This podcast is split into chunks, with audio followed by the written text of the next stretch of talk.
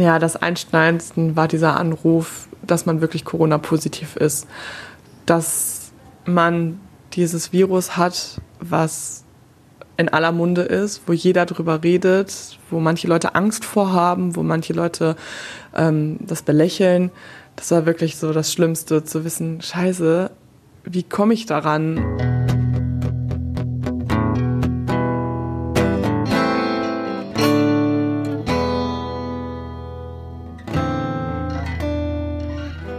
Hallo zusammen zu einer neuen Folge von Einschneidend, einer ganz besonderen, denn sie ist gleichzeitig unser Staffelfinale. Ich darf mich also ein letztes Mal vorstellen. Ich bin Anja Wölker, Journalistin bei Radio Essen. Hier durfte ich euch schon viele verschiedene Menschen vorstellen, zum Beispiel Arif Jamal, der aus Afghanistan geflüchtet ist und hier zu einem erfolgreichen Cricketspieler wurde, oder Mike Schütz, der mit 23 Jahren die Diagnose HIV bekam.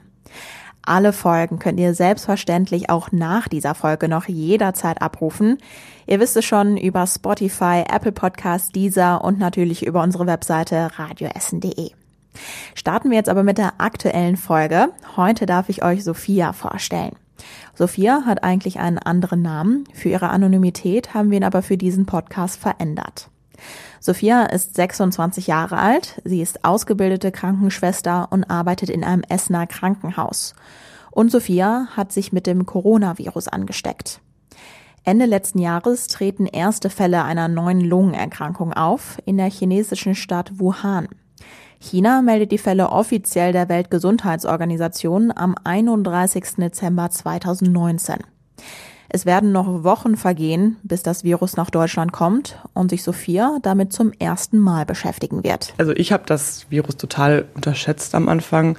Es war so, ja, es ist wie eine Grippe und äh, ach, es dauert doch eh noch und wenn dann mal so ein paar Fälle okay und so ein bisschen abgetan und ähm, dann sind wir in Urlaub geflogen und dann habe ich auch schon gedacht, hm, ja, habe mich dann nochmal vorsorglich an, ähm, für Grippe impfen lassen, beziehungsweise gegen Grippe impfen lassen, habe mir ähm, eine Maske auch besorgt. Man weiß ja nie, wie sich so die Lage in zweieinhalb Wochen so verändert und gerade so an Flughäfen, ähm, vor allem wenn man zwei Stops hatte und viel Aufenthalt dort verbracht hatte und wer weiß, ob da vielleicht dann irgendwann schon mal so eine Maskenpflicht kommt und dann hat man nichts.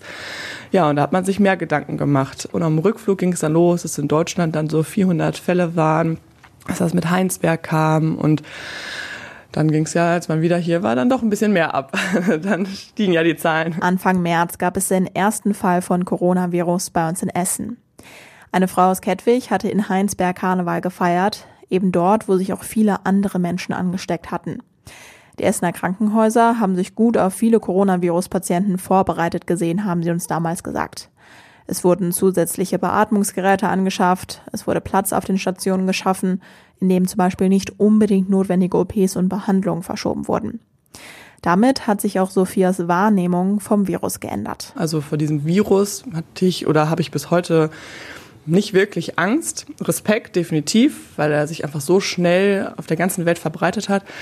Aber ich hatte Angst vor diesem Ausmaß, vor diesem, wir haben keinen Platz, wir müssen selektieren, wo die in Italien, Frankreich dann sagen, boah, wir können die Leute nicht mehr in die Beatmung nehmen, wir haben keine Beatmung mehr, jetzt haben wir hier vielleicht einen Jüngeren, dass man solche Szenarien vielleicht auch hat, dass man ältere Menschen oder generell Menschen an der Beatmung hat und dann kommt Jüngere, noch jemand Jüngeres und noch jemand Jüngeres und man hat keinen Platz mehr, weil ja, es ist halt drei Tage zu spät, also davor hatte ich auch wirklich Sorge oder wer darf noch auf eine Intensivstation, wer bleibt auf Normalstation. Ähm, ja, wir haben ja auch selber gehört, dass wir Patienten aus Italien und Frankreich hier in der Uniklinik auch angenommen haben. Das heißt, die haben so viel zu tun gehabt, dass die ja, beatmete Menschen durch verschiedene Länder ähm, fliegen mussten, um die zu versorgen. Ich habe mir sogar so ein kleines Täschchen gebastelt mit einer Unterhose, mit einer Zahnbürste, mit Trockenshampoo, so nach dem Motto, ja, kann sein, dass ich halt auch ein paar Tage im Krankenhaus bleiben werde und vielleicht mich da auch hinlegen muss und dann halt weiterarbeiten, weil steckt sich quasi einer an, kann er ja natürlich erstmal nicht arbeiten und Pflegemangel ist so oder so schon da und wir haben ja so oder so ohne Corona viel zu tun und da hatte ich echt Schiss, dass man dann 24/7 im Krankenhaus bleiben muss was ich natürlich auch in Anführungszeichen gerne gemacht hätte, weil es ist nun mal mein Job. Also bin ich natürlich auch da und man hilft ja seinen Kollegen, man will den Menschen ja auch helfen, man will, dass das funktioniert und das schnell aufhört. Aber gerade in dieser Schutzausrüstung, wo man viel weniger Luft bekommen hat, was einfach ein super anstrengendes Arbeiten ist und die Schutzbrille, da läuft das Wasser runter, man sieht halt teilweise auch weniger. Man geht so schon in einem Acht-Stunden-Dienst am Krückstock und denkt sich, boah, ich kann nicht mehr und es gibt Dienste, da fällt man einfach tot ins Bett und halt die ganze Arbeitsbelastung, ne, kommen ja dann auch die ganzen Notfälle dazu. Davor hatte ich am meisten Angst. Glücklicherweise ist dieses Szenario, das Überschreiten der Kapazitäten in den Krankenhäusern, bei uns bisher nicht eingetreten.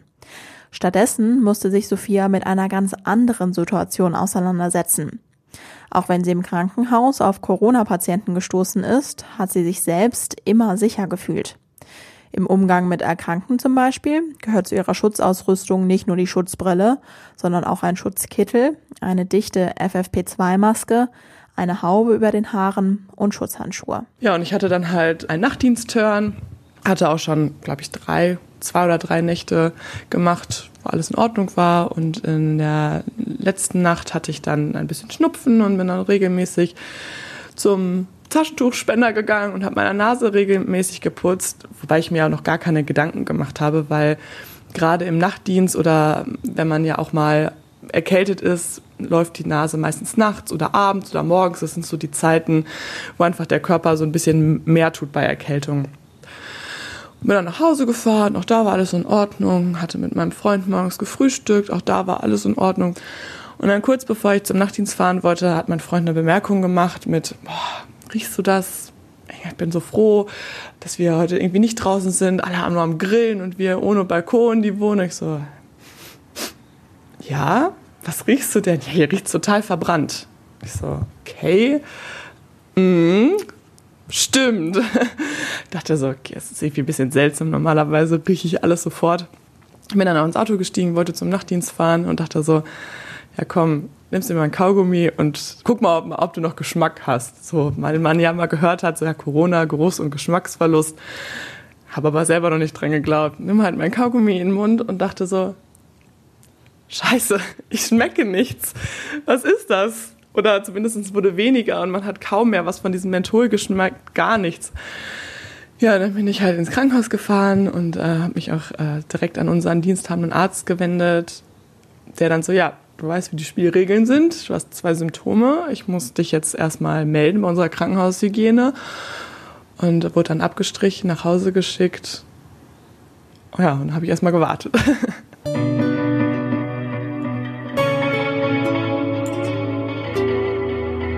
Eigentlich habe ich das alles noch ziemlich witzig genommen, habe gedacht, habe noch so Scherze gemacht, oh nein, werde ich jetzt sterben und äh, nicht, dass ich dann bald selber hier liege und dann eingewiesen werde, aber Kopf dachte ich so, ja klar, als ob ich Corona hätte, wo soll ich mich denn jetzt angesteckt haben? Wir hatten jetzt die Woche keinen äh, Corona-Patienten bei uns auf der Station.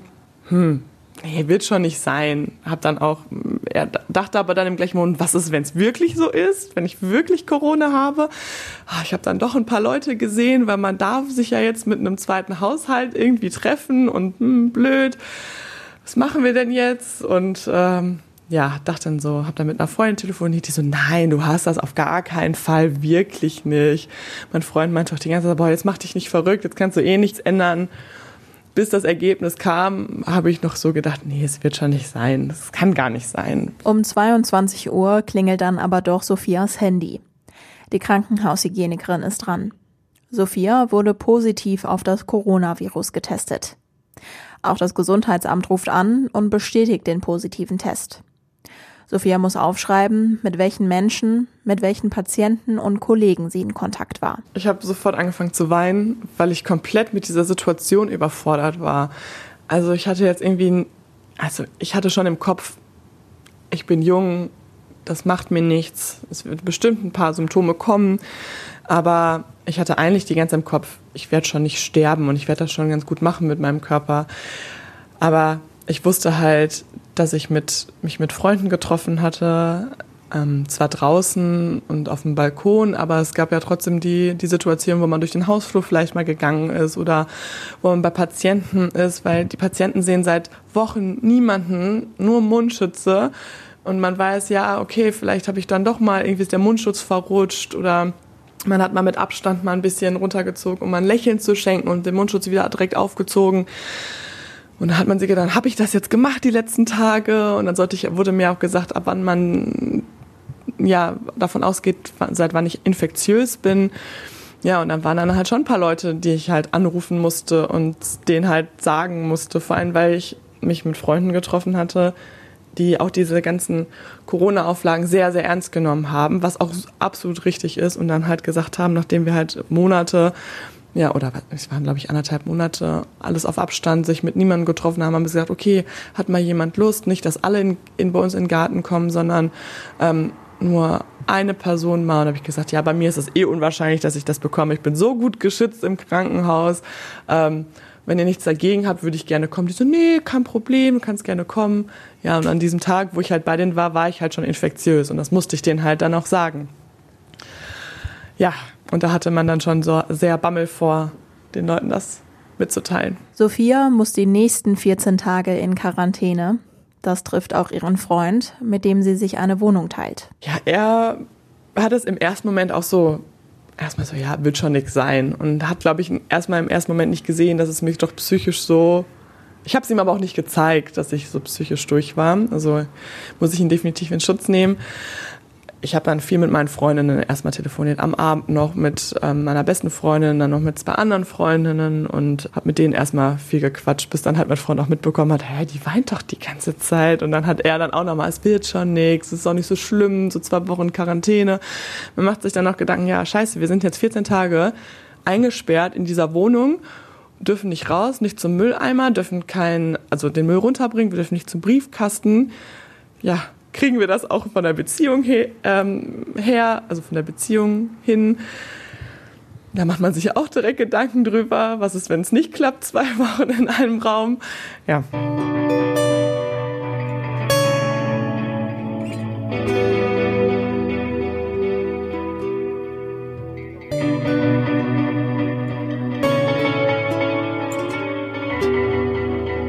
Dafür, dass ich jung bin, habe ich es doch ziemlich ordentlich abbekommen vom, vom Coronavirus. Ich hatte sämtliche Symptome, alle aber irgendwie nicht an einem Tag oder mehrere an einem Tag, sondern gefühlt jeden Tag war was anderes im Vordergrund. Ähm, zum Beispiel habe ich mich dann an einem Tag total schlapp gefühlt und ähm, so fiebrig gefühlt. Ich hatte halt kein, ich habe halt kein Fieberthermometer und konnte halt nicht nachmessen, aber mir war schon ja mit dem ganzen Schlafbedarf ziemlich klar, dass ich Fieber habe. Ähm, dann gab es einen Tag da oder mehrere Tage waren es da tatsächlich, wo ich ähm, ziemlich kurzatmig war, dass ich halt, wenn ich ins Wohnzimmer gegangen bin oder ins Badezimmer, in die Küche, halt schon schnell außer Atem war. Also nicht, dass ich irgendwie Luftnot hatte, sondern es war einfach schnell außer Atem, so als ob man gerade eine Treppe hochgegangen ist. Ja, und das bei 20 Schritten ist schon echt, äh, da denkt man so, hui, jetzt muss ich mich wohl erstmal wieder hinsetzen. Ja, dann Halsschmerzen immer so ein bisschen, dann ein bisschen dieser trockene Husten, der auch beschrieben wurde, den hatte ich dann auch. Nach den 14 Tagen Quarantäne habe ich immer noch nichts geschmeckt. Ich habe immer noch nichts gerochen. Ähm, ich hatte immer noch teilweise so ein bisschen Schnupfen oder so morgens kleine Erkältungssymptome. Ja, also es hat sich schon lange gezogen, selbst nach der Quarantäne noch wo ich immer noch so ein bisschen gemerkt habe, ich kann nicht richtig durchatmen nachts. War dann schon gruselig, so dass man halt auch in der Quarantäne zwischendurch dachte so, was ist, wenn ich ins Krankenhaus muss? Was ist, wenn ich doch beatmet werden müsste? Weil man ja auch von vielen gehört hat, auch jüngeren Menschen, die ja vielleicht auch daran gestorben sind. Man kann eine Million Dinge im Internet googeln über Corona, aber man kann halt keinen vernünftigen Krankheitsverlauf googeln. So gerade als ja jemand, der medizinisches Wissen hat, weiß man ja gerne, okay, man, es fängt mit diesen Symptomen an, es hört mit diesen Symptomen auf, da ist eine Spitze, so könnte es verlaufen. Aber das hatte ich nicht. Und das heißt, jeden Tag hatte ich irgendwie Angst, wieder schlimmer krank zu werden und das könnte doch noch schlimmer werden. Das fand ich halt schwierig, weil die Erkrankung halt bei jedem irgendwie unterschiedlich ist.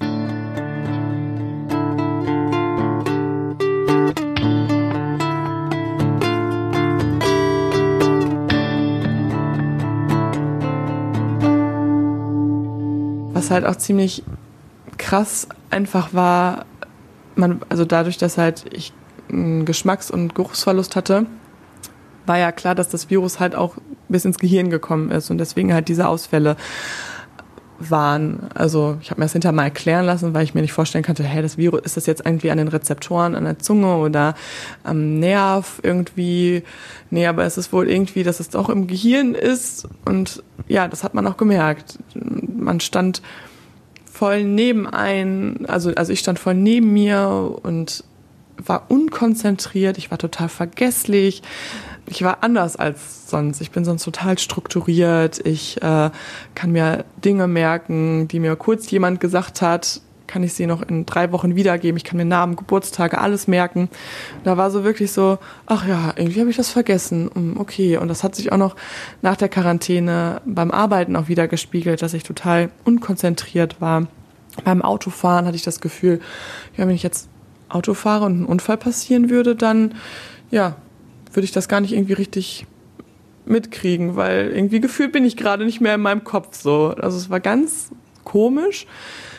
Ja, und dann kommt man natürlich auch wieder ins Krankenhaus zurück und dann erzählen die Leute, ja, gut, dass nicht das und das und das noch passiert ist, weil man hat ja ein erhöhtes Thromboserisiko und dann habe ich mir danach auch weiterhin Gedanken gemacht und da ist das Virus jetzt wirklich schon weg oder bin ich nur nicht mehr infektiös? Was macht das noch mit mir? Kriege ich vielleicht noch eine Thrombose? Kriege ich dann vielleicht daraufhin eine Lungenembolie? Das hat mich wahnsinnig gemacht. Ich habe auch erstmal mir im Krankenhaus ein Blut abgenommen und einmal geguckt, wie sind meine Blutgaswerte. Ja, habe ich irgendwie doch irgendwie ein erhöhtes Dedimer, also so einen, Wert, um halt eine Thrombose rauszufinden. Ja, die, so die Gedanken, was könnte noch passieren, waren immer so das Schlimmste.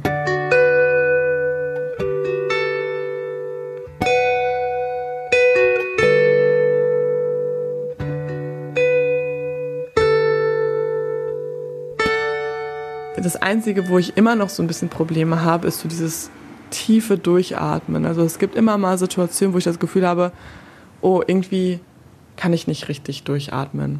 Aber ich habe mich halt auch viel mit den Leuten auch unterhalten. Auch so, es gab noch zwei andere im Krankenhaus, die auch Corona-positiv waren und Quarantäne waren, unabhängig von mir. Also die waren entweder nach mir oder vor mir schon in Quarantäne an denen konnte ich mich auch nicht angesteckt haben. Also waren ganz unabhängig davon, mit denen habe ich mich danach auch ziemlich lange unterhalten. Ja, bei der einen, der, der ging es richtig schlecht, die hat das Gefühl, sie stirbt jeden Moment, weil es ihr so schlecht ging. Ja, und die andere, die hatte gar nichts. Die hatte drei Tage das Gefühl, ich schmecke ein bisschen weniger. Und ich war so ein Mittelding dazwischen. Und dass der Austausch und dass man weiß, oh, die anderen hatten die gleichen Gedanken, das hat dann gut getan. Wieder die Arbeitsroutine, dass man wieder die Konzentration übt. Das hat auch gut funktioniert und jetzt ist mal wieder die alte, würde ich behaupten. Sophia erzählt aber auch von schönen Momenten während der Quarantäne. Sie und ihr Freund haben gepuzzelt, ausgiebig gefrühstückt. Er hat gezockt, während sie sich auf dem Bett gesonnt hat. Abends haben sie zusammen Filme geschaut. Und ihrem Freund ging es die gesamte Zeit über gut. Offiziell hat sie ihn nicht angesteckt und Sophia hat auch keine Freunde, Kollegen und Patienten angesteckt. Von wem sie selbst das Virus hat, weiß sie bis heute nicht. Vom Einkaufen etwa kommt nicht in Frage, weil ihr Freund immer alle Erledigungen gemacht hat. Ich vermute eher, dass ich das aus dem Krankenhaus habe, dass da irgendjemand, weil einfach viel mehr Menschen auf einem Haufen sind, es hatte von den Mitarbeitern, nicht von den Patienten. Von den Patienten kann es definitiv nicht gewesen sein, weil ich gerade dann auch wirklich drei Wochen ins, am Stück kein Corona-Patientenkontakt hatte, aber dann vermutlich irgendeiner von den anderen Kollegen, die sich vielleicht mit, mal mit Leuten getroffen haben, die aber keine Symptome ähm, aufgewiesen haben.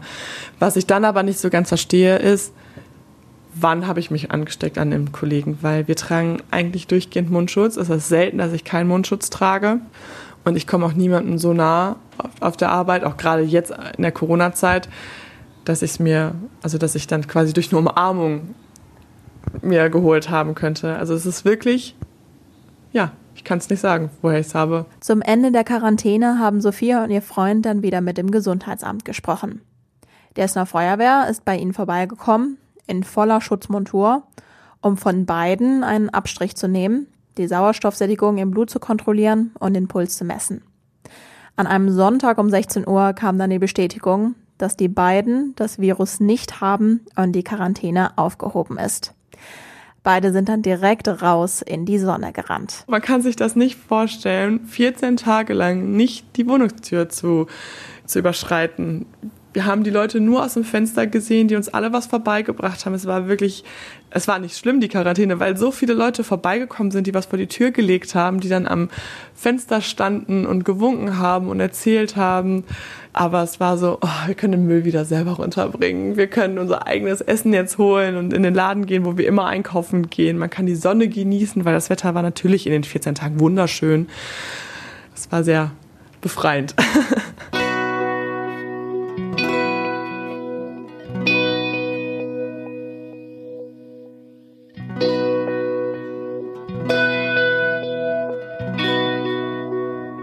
viele haben ja immer noch die Einstellung, ja, das Virus ist nicht so so wie es in den Medien beschrieben wird.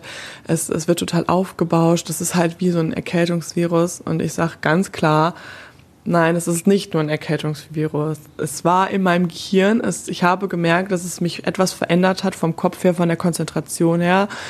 Und ich kann mir ganz gut vorstellen, wie sich eine, eine ältere Frau oder ein älterer Mann sich fühlen muss, wenn er dieses Virus bekommt und dass es nicht mehr so einfach ist, wie bei meinem jungen Körper, das eben zu besiegen. Okay, ich hatte auch Symptome, aber eine 90-jährige Oma an so einem Virus, die wird dann wahrscheinlich dadurch noch verrückt, weil die merkt, versteht gar nicht, warum bin ich jetzt so unkonzentriert und dann wird dann vielleicht gedacht, sie hat Demenz oder sonst irgendwas.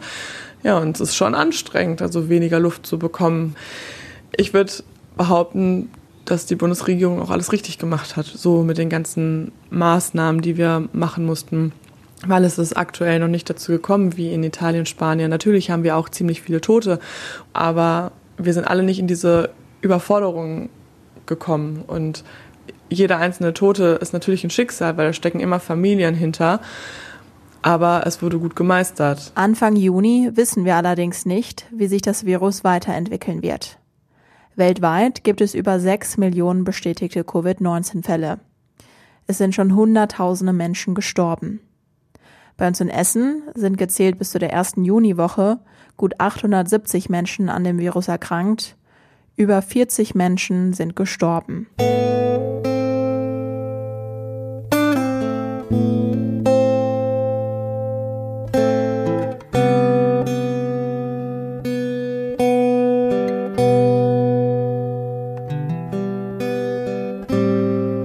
War vorher schon immer sehr ähm, auf Hygiene getrimmt, also gerade auch was im Krankenhaus angeht, habe ich dann immer die Leute so ein bisschen zurechtgewiesen, die vielleicht sich mal dreimal zu wenig die Hände desinfiziert haben oder vergessen irgendwo haben, mal die Handschuhe zu wechseln oder ja, deswegen habe ich mich gefragt, ist das, was ich mache, vielleicht schon teilweise manchmal zu viel im Krankenhaus, weil wie kann gerade ich dann das bekommen, die so sich so Gedanken über Hygiene macht, über, über Infektionsketten.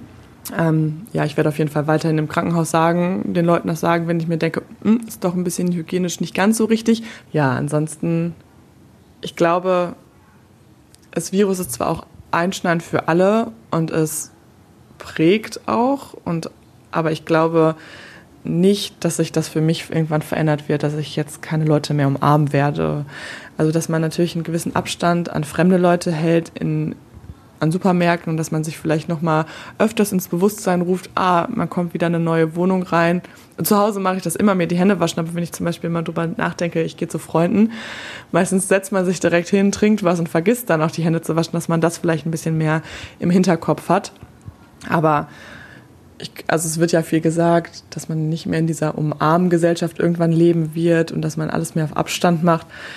Ich glaube, das wird es für mich nicht geben. Mein Leben ist so davon geprägt, Leute davon zu, zu umarmen, abzuklatschen, äh, ja, so dass diese Momente irgendwie zusammenzuteilen. Ohne Umarmen, das waren schon echt heftige Wochen und auch immer noch Wochen, wo man sich so echt nur wenige Leute umarmt freue mich darauf, wenn es wieder ein bisschen mehr Normalität gibt.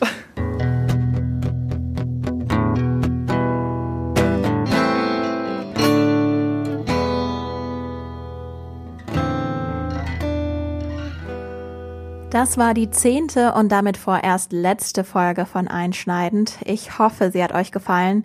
Wie immer, lasst mir gerne eine Sternchenbewertung bei iTunes da. Außerdem könnt ihr mich per Mail erreichen, podcast.radioessen.de. Es war mir wirklich eine Freude, mit euch diese Geschichten zu teilen. Ich habe es am Anfang schon gesagt, ihr könnt natürlich alle Folgen weiter jederzeit abrufen. Deshalb empfehlt auch gerne den Podcast Einschneidend weiter. Ich bin Anja Wölker. Wir hören uns bei Radio Essen wieder. Ich sage danke fürs Zuhören. Bis bald und ciao.